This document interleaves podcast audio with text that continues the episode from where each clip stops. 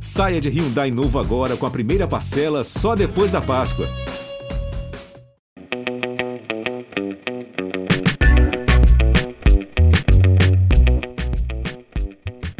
Olá, eu sou Valma Silva, editora do G1 Bahia, e esse é mais um episódio do podcast Eu Te Explico, podcast do G1 Bahia. Nossos próximos dois episódios são focados no pleito eleitoral. Vamos conversar com ACM Neto e Jerônimo Rodrigues, que disputam o governo da Bahia no segundo turno das eleições. A ordem das entrevistas foi definida previamente em sorteio com a presença dos assessores dos dois candidatos. O segundo entrevistado é Jerônimo, do Partido dos Trabalhadores, o PT. No primeiro turno, ele foi o primeiro mais votado, com 49% dos votos, ou seja, ele obteve mais de 3 milhões 974 4 mil votos aqui no nosso estado. Eu agradeço para agradecer desde já ao senhor candidato pela sua presença e tenho a satisfação de receber também dois colegas que vão dividir comigo a condução das entrevistas. Fernando Sodac, apresentador da TV Bahia, e Emerson José, editor-chefe da Central de Rádio Jornalismo da Rede Bahia. Oi. Desde já agradeço pela presença a de vocês. A gente que agradece, Valeu, foi um prazer. A nossa entrevista tem duração de 40 minutos, que começam a ser contados a partir de agora. Candidato, caso o senhor seja eleito governador da Bahia, qual será a sua prioridade máxima, a sua primeira decisão desde o princípio da sua gestão? Muito obrigado a você, Valma, a Emerson e a Sodac de estar participando neste segundo turno desse podcast. Mandar uma mensagem, um abraço especial para quem está nos acompanhando, nos seguindo, vocês nas redes. Dizer da alegria, olha, foi por um triz que a gente não foi. No universo de quase um pouco mais de 11 milhões de votos, faltaram 40 e poucos mil votos. Então, nós, nós estamos felizes, estamos celebrando e vamos trabalhar ainda mais, motivar a militância, os prefeitos, para a gente poder ampliar esta nossa é, votação. É, Valma, a, a, eleição na Bahia tem um marco muito importante para a gente. E eu quero dizer a você que nós estamos com um projeto é, aliado ao presidente Lula, para que a gente possa cuidar do Brasil. Não é um projeto específico da Bahia, é um projeto que tem uma unidade para a gente retomar é, as principais ações de governança neste país. A primeira ação, inclusive combinado com o presidente Lula, que eu irei fazer, é a gente estabelecer um parâmetro, uma meta para a gente enfrentar o tema da fome. O tema da fome é o tema mais cruel que existe na vida das pessoas. Só quem passou fome sabe o que é isso. Uma pessoa com fome, um pai ou uma mãe de manhã, acorda quando ele consegue dormir, ele não sabe o que vai botar nos pratos dos seus filhos. É muito triste isso. Eu estou falando de 34 milhões de pessoas nessa condição. O Brasil voltou, infelizmente, ao mapa da fome. Uma pessoa com fome não tem forças para o trabalho, não tem forças para sonhar. E normalmente a gente, de uma forma geral, a sociedade acha que a fome é de quem passa por ela. E a fome tem que ser um tema enfrentado por toda a sociedade. Governo federal, governo do estado, governo municipal, empresários, vocês aqui dos meios de comunicação, que dialoga, temos que trabalhar com as igrejas. Esse vai ser a minha missão primordial. Essa aliada ao tema do emprego. Porque o emprego, quando não está acontecendo na vida das pessoas, gera a pobreza e gera fome. Então, combinado com Lula.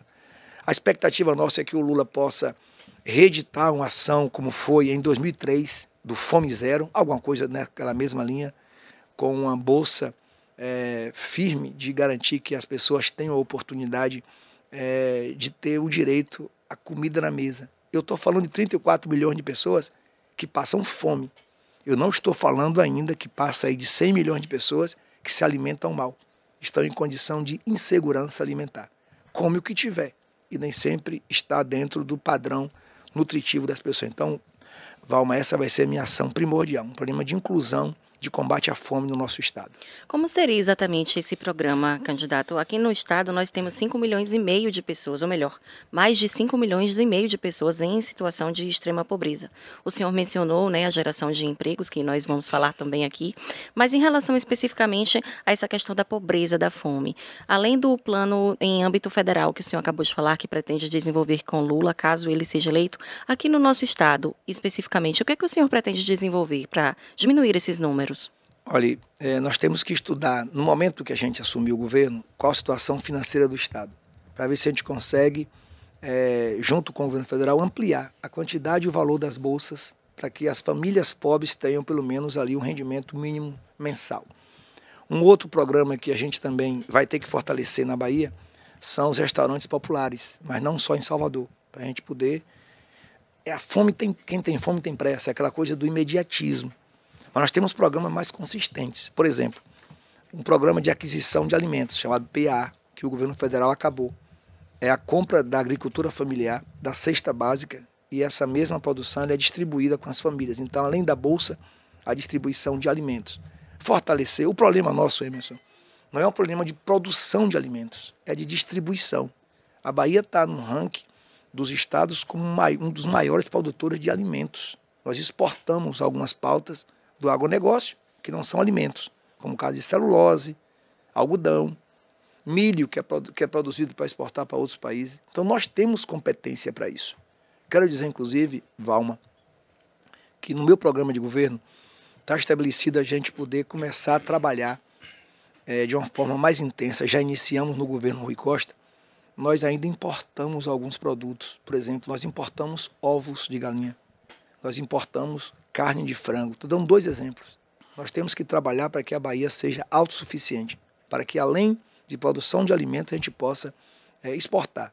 Então, essas frentes todas de produção de alimentos, fortalecer a agricultura familiar, gerar emprego, são as nossas principais bandeiras, aliado ao que o Lula vai desenhar. Ele nos disse no dia 12 de outubro, quando esteve aqui, que vai chamar uma reunião ainda na transição.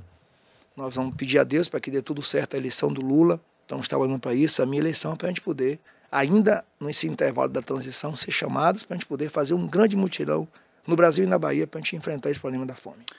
Candidato, bem-vindo. É, oi, Valma, oi, Sodak. O candidato, o, a Valma apresentou o número da fome aqui na Bahia, o senhor apresentou o número da fome no Brasil. E aí o senhor disse que vai estudar a, a situação financeira do Estado para ver como resolver isso é, aqui na Bahia. Mas o seu aliado é governador, o senhor deve saber da situação financeira do Estado hoje. Vocês devem conversar, o senhor deve acompanhar todos os programas, o orçamento. Eu, me tira essa dúvida, como é que o senhor, por que, que o senhor acha que o senhor ainda vai ver a situação financeira do Estado? E, e, e gostaria que o senhor respondesse se tem como trabalhar contra a fome aqui na Bahia, nesses números apresentados agora há pouco pela Valma, só com o orçamento do Estado, só com o dinheiro do Estado? Ou é inevitável pedir dinheiro ao governo federal? Primeiro, Emerson, é bom porque as pessoas têm que entender que são dois governos. Eu não posso fazer ingerência sobre um governador que não está sentado na cadeira. O máximo que eu posso combinar é respeitando a gestão dele, buscar informações. Isso. Mas eu não posso necessariamente interferir de formas que eu tenha essas informações às claras. Uma coisa é ser aliada, a outra é compreender o lugar do governador e o lugar do candidato. Tanto é que as pautas, quando vocês, no último entrevista que você me fez, me lembro muito bem. Você também, Valma, é, me perguntaram sobre autocrítica do governo, que nós temos que fazer constantemente. Nós somos de um governo que a gente faz autocrítica, a gente administra isso. Então nós faremos a autocrítica daquilo que a gente precisa. Fizemos muito, mas aperfeiçoar. Então, é possível que a gente já tenha na transição essa facilidade das informações para a gente poder acertar os ponteiros. O que é que eu estou dizendo? Eu vou, no meu programa de governo, está estabelecido as pautas de combate à fome. O que eu estou dizendo é se há possibilidade no orçamento do Estado da gente acrescer ou aumentar aquilo que o Lula vai fazer. Sobre a sua segunda questão, eu digo a você que tem temas que o Estado sozinho não consegue resolver. O tema do desemprego, do emprego e desemprego, é um tema estrutural, nacional. Passa por temas, por exemplo, de inflação, de investimentos nacionais, de captação de empresa para que possa investir nos nossos estados, não só na Bahia passa por dados macroeconômicos que não está no controle do Estado. Inclusive reforma da Previdência, reforma trabalhistas, que dizem respeito à nossa parceria com o governo federal. E nós ajudaremos isso. Então, tem, um, tem uma parcela de alguns problemas que vai requerer a ação do Estado com a mão forte, mas a parceria com a União. Eu não entendo por que, que o ex-prefeito insiste em desapegar e dizer que qualquer um serve.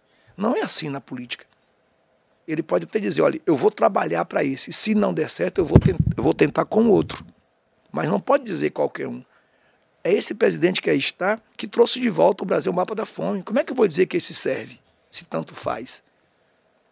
O desemprego foi esse que trouxe de volta a taxa de desemprego, a inflação, a caristia. Então eu não entendo como é que uma pessoa quer governar um estado do porte da Bahia e se coloca na condição, olha, tanto faz. Não é assim no futebol, não é assim na cultura, não é assim na mesa, quando a gente, qualquer prato não serve, não sei o que, a gente não tem opção. Mas a gente tem opção. Se a dele for Bolsonaro, que ele escolha. Ele tem que ter uma postura, tem que ter lado. A Bahia teve lado agora. Escolheu Lula e Jerônimo para serem os primeiros. E vão reafirmar isso. Estou dizendo isso, Emerson, porque a gente precisa sentar com o Lula e dizer, Lula, o que é que eu vou poder ajudar nesse tema da, do combate à fome? Mas qual é a sua responsabilidade? O Estado vai fazer o seu papel, mas vai pedir, cobrar, colocar com Lula qual é a expectativa. Eu entreguei ao Lula um extrato do nosso programa de governo que dizem respeito àquilo que é de minha responsabilidade, eu não vou fugir. Aquilo que é de responsabilidade, por exemplo, com os municípios. Nós vamos sentar com os municípios, creches, que não é responsabilidade nossa, o que é que eu posso fazer? Maternidade. E nesse caso da fome, nós vamos ter que chamar os municípios, já tem alguma responsabilidade nossa, chamar os especialistas, chamar os movimentos religiosos.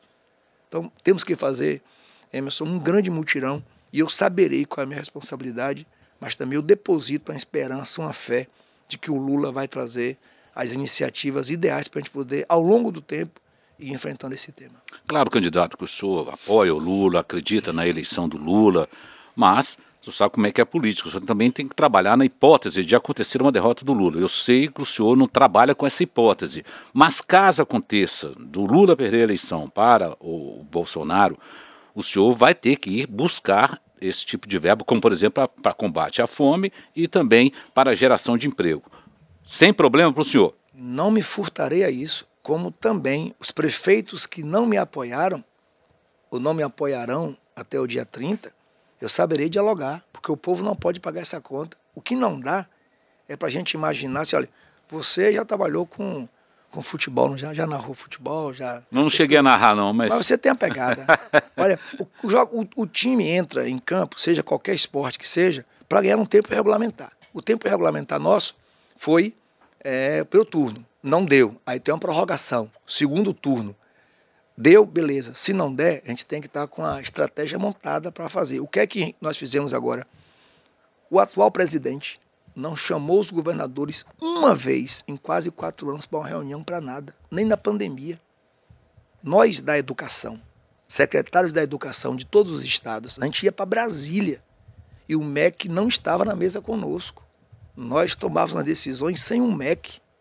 Decisões, por exemplo, volta às aulas, não volta, que hora volta, o que a gente faz. A gente não queria dinheiro naquele momento. A gente queria um amparo. Dizer assim, olha, não voltem agora, não bora tomar uma decisão.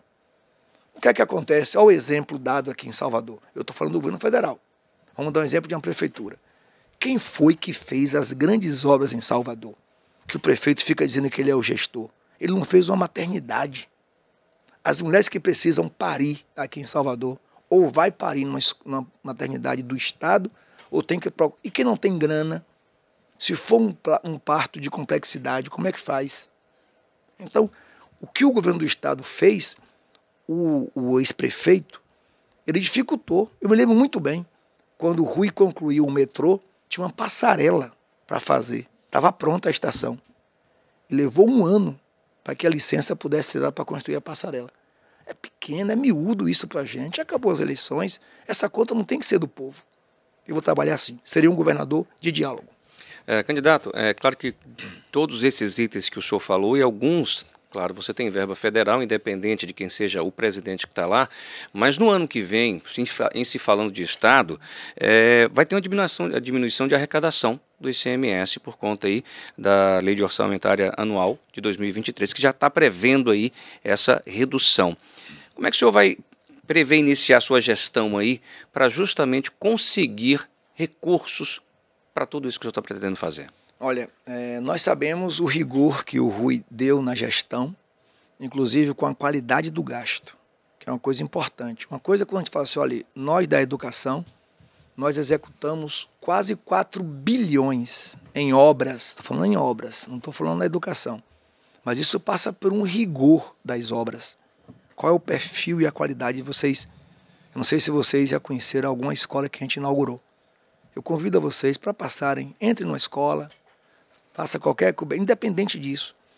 Eu fui, eu fui de um tempo que eu não tive escola onde eu nasci. E eu tive a oportunidade agora de, como secretário, de entregar escolas que eu não tive. Mas ali tem uma, uma exigência do, da qualidade do gasto. O governo, ele tem, minha concepção de Estado, é, Sodak, é de que o Estado tem que ser presente. Não estou falando do, NEO ou do máximo Estado presente. É o Estado do tamanho adequado para aquilo que a gente precisa. Como é que o Estado não entra agora, por exemplo, no combate à fome, na geração de emprego? Então, esses cálculos nós temos que fazer de uma forma que, assim, nós temos um rigor, que nós temos garantia de que o que o Estado tem hoje, é isso que eu estou dizendo, Emerson, a gente precisa entender aonde é que são as prioridades. Gente, eu, não, eu, quando me coloquei na condição de candidato, é, pelo meu partido, pelos partidos, nós não saberíamos se nós teríamos uma fome voltando agora. Se nós não tivéssemos um quadro de fome generalizado no país, esses investimentos, eu poderia fazer outras questões de esporte, de cultura. Mas é o que está posto na mesa é o que é a fome do povo. O que, é que a gente pode fazer cumprindo a responsabilidade da educação, da saúde, da segurança pública e de estradas. Então, Sodak, sobre esse aspecto eu tenho muita firmeza de que poderá ter reduzir, mas o Estado está com a, uma conta equalizada, no sentido de garantir que a gente possa, pode não sobrar, mas vai ser suficiente para a gente poder fazer as ações de combate à fome, por exemplo. Já que nós estamos falando em investimentos, em conseguir recursos, candidato, eu quero falar agora de um projeto que o senhor propõe no seu plano de governo, que é de construir um hospital exclusivo para atendimento dos segurados do Planserve, que é o plano de saúde dos servidores do Estado. De onde sairiam os recursos né, para colocar esse plano em prática e como fazer isso sem comprometer a construção e a melhoria em outras unidades de saúde no interior, que hoje sofrem sem uma rede estruturada, precisam enfrentar a fila da regulação, que é chamada até de fila da morte para muitas pessoas. Então, de que modo que é possível, possível equalizar esses gastos, né? Construir esse hospital para o servidor e, ao mesmo tempo, atender às necessidades de saúde no interior do Estado. Tá, nós estamos falando de um, de um hospital que a gente vai poder trazer aqueles casos mais graves, primeiramente, do interior, do interior para poder ter um tratamento com maior rapidez. Por que eu estou dizendo isso? Para não imaginar que a gente vai sair fazendo hospital em toda a Bahia. E alguém pode estar nos ouvindo e dizer, pô, mas eu sou aqui de Teixeira de Freitas, eu sou de Muquém do São Francisco, sou servidor do Estado, como é que eu faço para ter acesso a isso? Não. Nós vamos continuar com a rede ampliada de atendimento do Planserva em toda a Bahia. Nós temos uma dificuldade hoje. Em alguns lugares não tem clínicas ou hospitais que naquela localização para se credenciar para atendimento do, do Planserve. Não é falta de convite. Já tem outros lugares que a fila nós estamos falando de 4 a 5 mil empresas de saúde, hospitais, maternidades que querem se credenciar, estão na fila para se credenciar. Mas é só em Salvador, em Feira, em Conquista, que já existe uma oferta suficiente para a gente poder atender. A dificuldade, Valma, primeiro, é nos interiores mais distantes, porque faltam profissionais. Essa situação que nós estamos dizendo aqui, ó, o RUI, até agora, está entregando aí 24 policlínicas e, inclusive, atendimento de alta complexidade. Você chega em um local, a gente fica assim, pô, chegamos em Teixeira sábado. Lá nós temos uma universidade é, na área de medicina, que oferta profissionais, pelo menos anualmente, 80. Olha, vai ter lugar que a gente não tem essa oferta. Como é que a gente vai levar um especialista em coração, é, em medicina, ou pediatra, seja o que for? Então, nós estamos falando, primeiro, que a gente possa garantir um hospital que dê agilidade no atendimento àqueles que pagam o plan serve.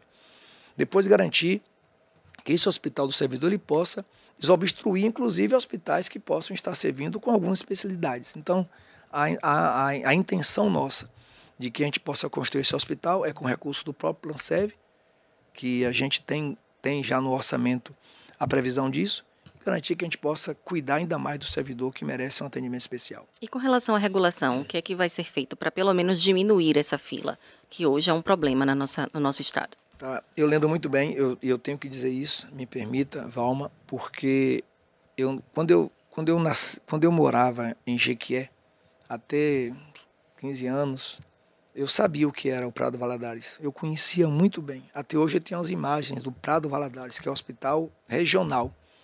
Depois eu vim para a Feira de Santana e acompanho vocês, eu gosto de rádio. E não frequentei o crédito, o porque eu já tinha um programa do Plansev é, da, pela universidade. Mas às vezes que eu fui no Crédito Andrade, eu também, no passado, até 2006, 2007, até um pouco mais, que não foi de imediato aquela ação que fizemos lá. Hoje, eu sei o que significa um hospital de qualidade, com atendimento, com um prédio bom, com equipamentos bons. Agora, o que acontece? Fomos nós quem criamos a regulação. Precisa melhorar? Precisa. Nós não, não tínhamos essa avaliação que eu faço e pelos dados que eu tenho. Nós não temos ainda essa rede de hospitais. As 24 policlínicas, elas não estão rodando no vapor que precisa dar. Nós estamos entregando policlínicas ainda. Hospitais, nós não temos ainda os hospitais rodando na, na velocidade que é para desobstruir essas filas. Além disso, é, noticiaram aí há uns dois meses atrás, na época da campanha, que Freire Santana tinha 80 pessoas na fila de regulação. E o pessoal da cidade foi estudar quais casos. 40, 40 45 casos daquele era porque não tinha a atenção básica em Feira de Santana atendendo. Não tinha. Então isso sobrecarrega uma fila. Nós não podemos ficar aqui dizendo, ah, é culpa do prefeito, eu não vou fazer isso. Aonde nós pudermos fazer o atendimento, ser fortalecido na unidade da atenção básica, os exames de mulheres, principalmente de câncer, o toque, essas coisas, não tem nos municípios, que isso é, é do posto de saúde, não é de um hospital de alta complexidade. O toque anual, é, isso é feito com a importância e a simplicidade que podia ser feito com a rede estabelecida em cada município. Salvador, por exemplo, o ex-prefeito vive dizendo que é um bom gestor, e nós estamos em uma posição, não sou eu que estou dizendo, é o Ministério da Saúde, numa posição muito baixa de atenção básica. A gente faz os mutirões de saúde aí, 5, 6 mil pessoas sendo atendidas, 3, 4 mil são para exames que não precisavam estar ali naquele momento. Então eu não vou ficar batendo culpa em prefeito. E vou, inclusive, falei com Lula, no dia 11. Disse, olha, Lula, nós precisamos primeiro equalizar a, o valor de pagamento do SUS, que não teve. Então os municípios não se sentem interessados por isso. E depois tem que fazer um grande mutirão para a gente poder fazer investimento nesses municípios. É, candidato, vou falar um pouquinho agora sobre moradia sobre né, um assunto que no estado aflige muita gente. É, a, a, o estado ocupa o quinto lugar em déficit habitacional no país, com quase 600 mil casas a menos do que é necessário esse déficit. E a Bahia também é o terceiro lugar quando o assunto é habitação precária. E essa habitação precária ela gera um monte de problemas, porque é muita gente morando numa casa sem condições, é, sem o menor é, saneamento básico, é, sujeito é, a, a, muitas doenças. Então, assim, o que, que o senhor pretende para, de fato, mudar essa realidade do déficit habitacional no nosso Estado? Nossa, daqui, eu estudei muito isso é, em Brasília, quando eu estava no governo federal, e a gente não planejou o desenvolvimento do Brasil. A gente não tem a cultura do planejamento. Então, na década de 60 e 70, quando os nordestinos migraram para São Paulo em busca de emprego, não houve um planejamento para dizer assim, ó, vamos botar as indústrias aqui, mas vamos criar um ambiente de habitação, de transporte. Então, por isso que isso foi São Paulo mais forte. Mas depois virou moda isso em Salvador, Camaçari, onde tinha oportunidade de emprego, as pessoas migram em busca desse emprego. Mas não é só emprego é transporte público, é habitação, é saúde, é escola. A habitação se agrava, como você coloca, numa primeira pegada, porque onde a pessoa tem a sua família, tem o seu dia a dia. Então, se você não tem uma casa onde você descansa, onde você cria a sua família, estabelece uma relação de amor, poxa, então não dá. E essa é um exemplo.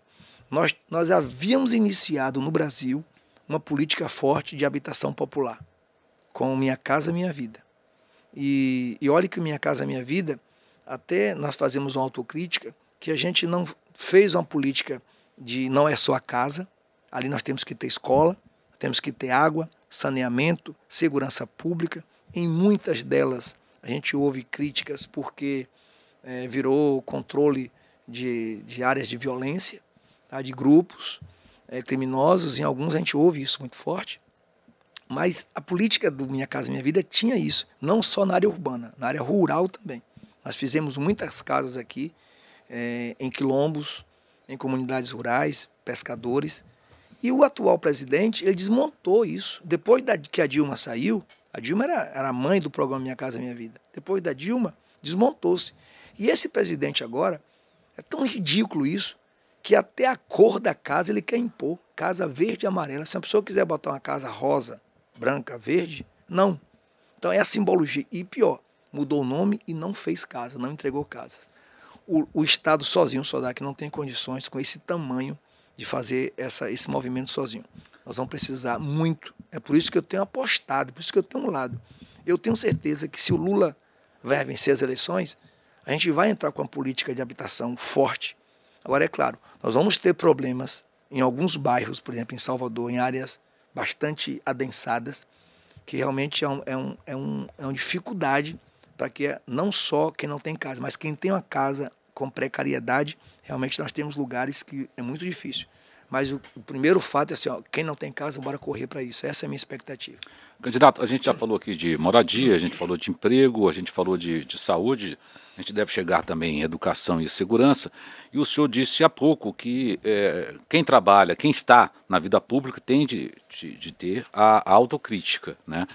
E, então, aproveitando isso, aproveitando que o governador, o governador Rui Costa é um aliado seu, o, o que o governo, o que, quais foram os erros do governo Rui Costa que o senhor não quer cometer caso seja eleito e quais foram os acertos que o senhor quer dar prosseguimento caso o senhor seja eleito? Eu falo em relação aos dois mandatos do governador Rui Costa.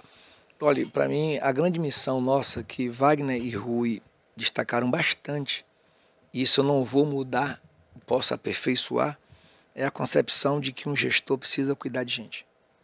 Eu sinto nas palavras do ex-prefeito, candidato meu opositor, que é fria, são frias as palavras dele.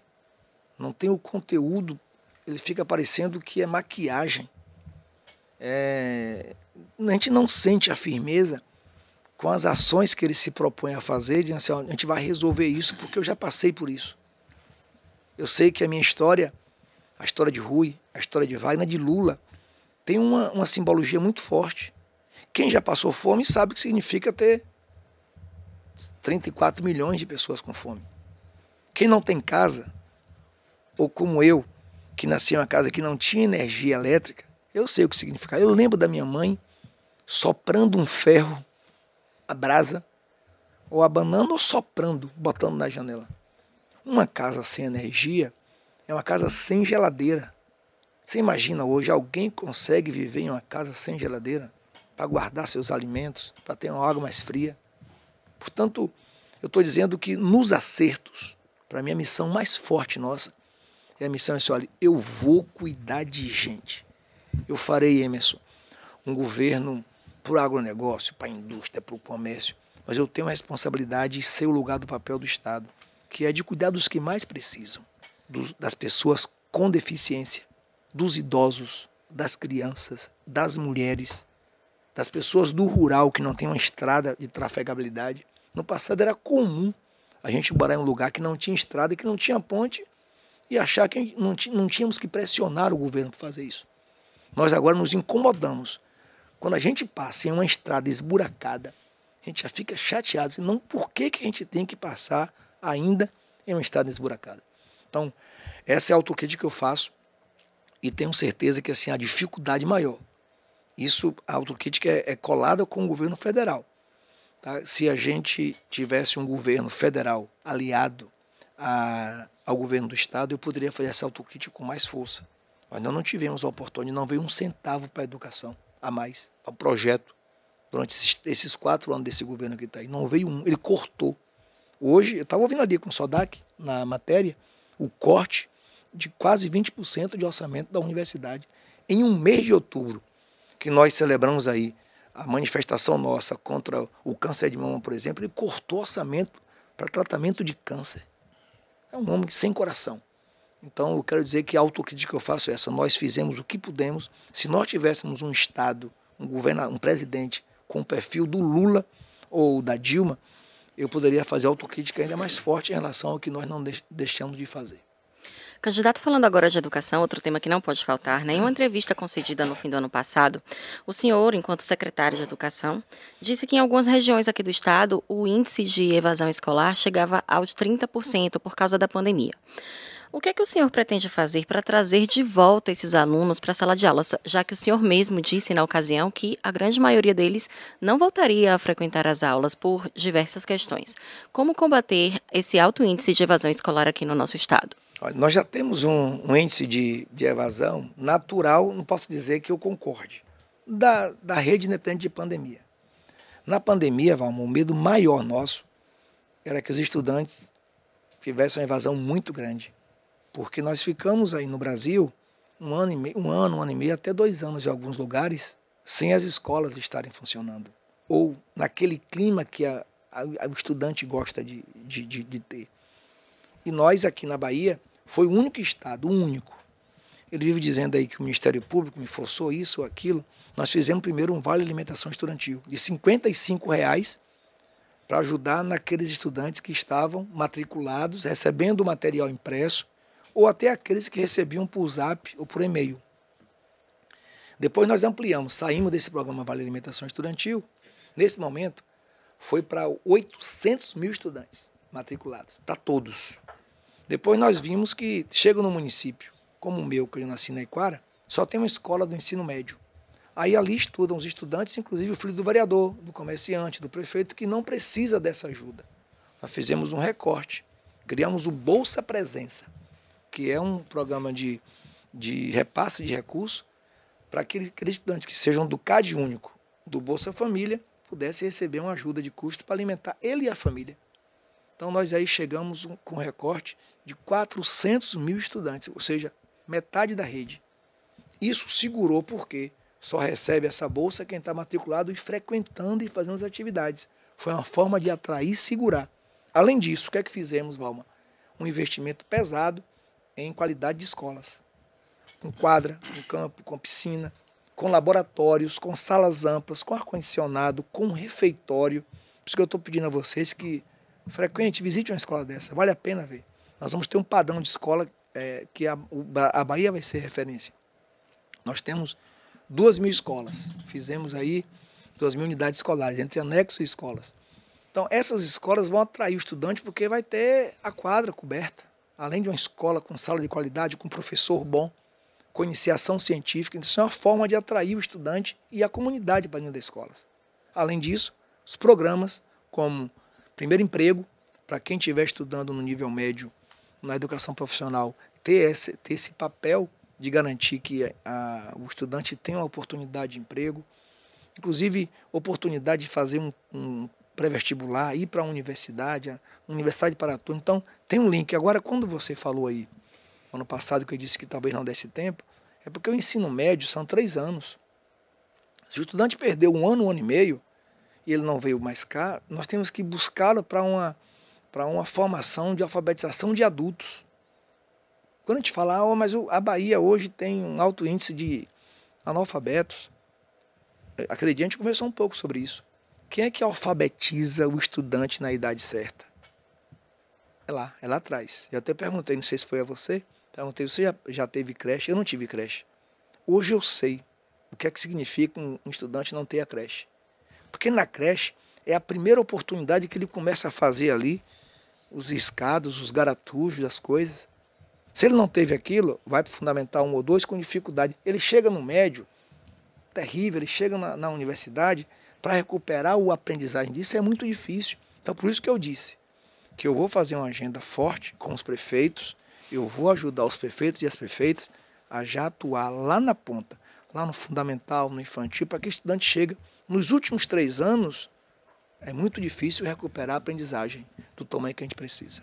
Candidato, na, numa entrevista recente ao Bahia Meio Dia, quando perguntado sobre quem ocuparia a Secretaria de Segurança Pública, é, no eventual governo do senhor, você disse que queria buscar um quadro profissional, mas também ressaltou que a política é, influencia essas decisões. Então, já aproveito que a gente está indo para o final do nosso tempo para perguntar justamente isso. Se eleito, o senhor pretende aí ter um grupo de secretários técnico ou político? Quando eu falei, eu também me lembro que eu complementei assim, olha, primeiro eu tenho que ganhar as eleições. Dia 30 é um marco importante. Ninguém escala o jogo, os jogadores, antes de saber se vai passar de um jogo para o outro. Tá? Ainda vai ver se tem jogador contundido, se tem jogador que está com muito cartão, né? E eu vou fazer assim, vou fazer Sodak de uma forma que Parece que o, o Rui primou isso muito forte no primeiro governo. E é claro que tem que fazer a relação da política, mas eu farei é, a escolha dos meus secretários com um perfil de responsabilidade, de conhecimento e buscarei junto com os partidos e os arranjos que nós temos que fazer na política para que a gente possa ter um perfil de, de secretários ou de cargos diversos com um padrão mínimo que a gente possa ter. Quando o Rui me botou na Secretaria de Desenvolvimento Rural, ele sabia que eu tinha um perfil de agrônomo, de profissional, de militante da área, que conhecia, que não ia ficar com ações menores em relação a prefeitos daqui ou dali. Quando me chamou para a educação, também utilizou dessa experiência da gestão em meu lugar de professor. Eu procurarei realmente trazer profissionais ao máximo, é, errar menos nisso. Nós já temos, buscando a sua colocação de autocrítica, nós temos quatro mandatos. E se porventura em alguma secretaria não, não indicamos ali Wagner ou Rui, é, secretários ou para empresas que tivesse o perfil que a Bahia precisa, a gente pode ter se equivocado, mas pela força da política. Eu pretenderei fazer isso equilibrado entre aquilo que a gente pode fazer, mas aquelas secretarias que eu, que eu que eu tenha na minha mente que é preciso, educação. Não esperem de mim que a gente vá é, receber uma indicação, uma recomendação que eu não cumpra com o papel que nós teremos que fazer com a educação, por exemplo. Ainda no, na, na, na, na, segurança, é, a gente tem notado nas duas semanas, há duas, nas últimas duas semanas, que aumentou e muito o número de, da, da, do policiamento ostensivo na cidade, principalmente nos, nos, nos, nos locais turísticos. Isso é só uma maquiagem pré-eleitoral ou isso dará, será dado seguimento depois das eleições também e é uma pretensão sua esse policiamento ostensivo na, na nossa cidade? Olha, Emerson, quem conhece o governador Rui Costa é, sabe que ele não trabalha com a maquiagem, ele não faz isso, não faz. E ele está fazendo isso por conta de uma estratégia que a secretaria montou. Vocês apresentam os números aqui colocados e os institutos que pesquisam isso e a própria Segurança Pública, a Secretaria, estabelece as suas ações com base naquilo que os agravos acontecem com maior ou com menor rigor. Então não há maquiagem nisso, mas eu pretendo, primeiro que é, nós teremos, o Lula chamou uma reunião há uns dois meses com alguns governadores, o Rui foi, especialistas, é, movimento religioso, direitos humanos, policiais, para ouvir quais são as principais propostas. E três delas me animaram bastante. Uma é sobre o Estatuto do Desarmamento. É, nós aumentamos, nós tri, triplicamos no Brasil a quantidade de armas que circulam só nesse governo atual do presidente. Três vezes mais a quantidade de armas. O Lula também garantiu, a partir dessa reunião, um ministério forte. O ministério forte é um ministério, além de política pública, é, orçamento, para poder a gente, por exemplo, atuar nas fronteiras, onde a gente sabe que a fronteira não é fixa a passagem. A, o crime se organiza com a inteligência dele, você sabe. Hora está aqui, quando sente pressionado, pula para outro e eles também têm a inteligência. Nós temos que vir à frente deles com a inteligência maior e mais rigorosa. E o terceiro ponto que o Lula tratou foi sobre uma política nacional, de um sistema nacional de segurança pública, e eu espero que a gente possa atuar muito fortemente nisso. Se a gente não tiver policial é, estimulado, se a gente não tiver concurso público. E o prefeito, esse prefeito ainda insiste em ficar dizendo que nós reduzimos a quantidade, eu não sei de onde ele acha esses números, é impressionante. É fake o tempo inteiro. É um prefeito fake. Prefeito fake. O tempo todo. Maquiou a cidade, fica dizendo que é um bom gestor. Não fez hospitais, não fez policlínicas, não fez creches. Deixa eu lhe dizer, Emerson, 70 mil estudantes. 70, você que está me ouvindo aí agora e está me acompanhando. 70 mil estudantes do Fundamental 2, primeiro grau ali no final, de, de, de sexto ao nono ano. Se não fosse o governo do Estado, 70 mil estudantes não teriam escolas. E é responsabilidade dele. Ele passou oito anos se dizendo gestor e não fez por quê? Por que, é que ele não fez uma maternidade? Olha o programa de governo dele. Procure a palavra maternidade. Entra lá na internet e bota a palavra busca maternidade. Ele vai ficar quatro anos sem fazer uma maternidade, de novo. IPTU, ele se comprometeu nas eleições, queria baixar o IPTU. Todo mundo sabe a história do IPTU. A indústria de multas. Então, vamos para frente que a gente vai ter que correr esses, esses próximos dias até o dia da eleição, ganhar e dar continuidade é, para cuidar de gente no estado da Bahia. Candidato, faltam aí menos de dois minutos para o nosso encerramento, mas eu preciso fazer essa pergunta. Tempo aqui hoje, 40 vocês, minutos. É Maria. Então, é o vocês seguinte, também, viu? É, no BATV, agora há pouco, eu perguntei ao senhor sobre a questão do debate. Nós teremos na TV Bahia o último debate no dia 27. O senhor até falou que está debatendo com o eleitor, mas eu pergunto mais uma vez ao senhor: é, o senhor vai comparecer nesse último debate ou nos debates para, com o seu oponente, debater os planos de governos? Por que aquele não veio no primeiro? Eu fiquei, nós ficamos desrespeitados, e os outros três. As televisões outras também não foram respeitadas. E depois ele disse, agora recentemente, acho que foi na entrevista com vocês, que ele escolheu, não sei se foi uma, uma para ir, e justamente esta televisão. Por que esta? Desrespeitou a TVE, a Band, a, teve uma outra. Ele não foi um debate de rádio. Ele está sem moral Está sem moral, prefeito, para chamar qualquer um para o debate. Você desestimulou a gente a debater. A gente fez. Fizemos com o ex-ministro, fizemos com o professor Rosa, fizemos o debate. Infelizmente, você está sem moral, prefeito. Você está sem moral para chamar qualquer um para o debate. Mas já nós 27, chamamos. Já 27 nós, tem debate aqui, candidato. Vem... Nós estamos montando a estratégia nossa. Nós, ele não cuidou dos prefeitos que apoiou eles. Não cuidou dos deputados. A gente está cuidando agora. 30 prefeitos, sete partidos, seis partidos, deputados. Nós estamos fazendo a nossa parte na estratégia das nossas eleições. Estamos levando, como, como se fala, cada dia com sua alegria. Aqui não tem agonia, não. Cada dia com sua alegria. Candidato. Vamos, vamos discutir no cada um deles.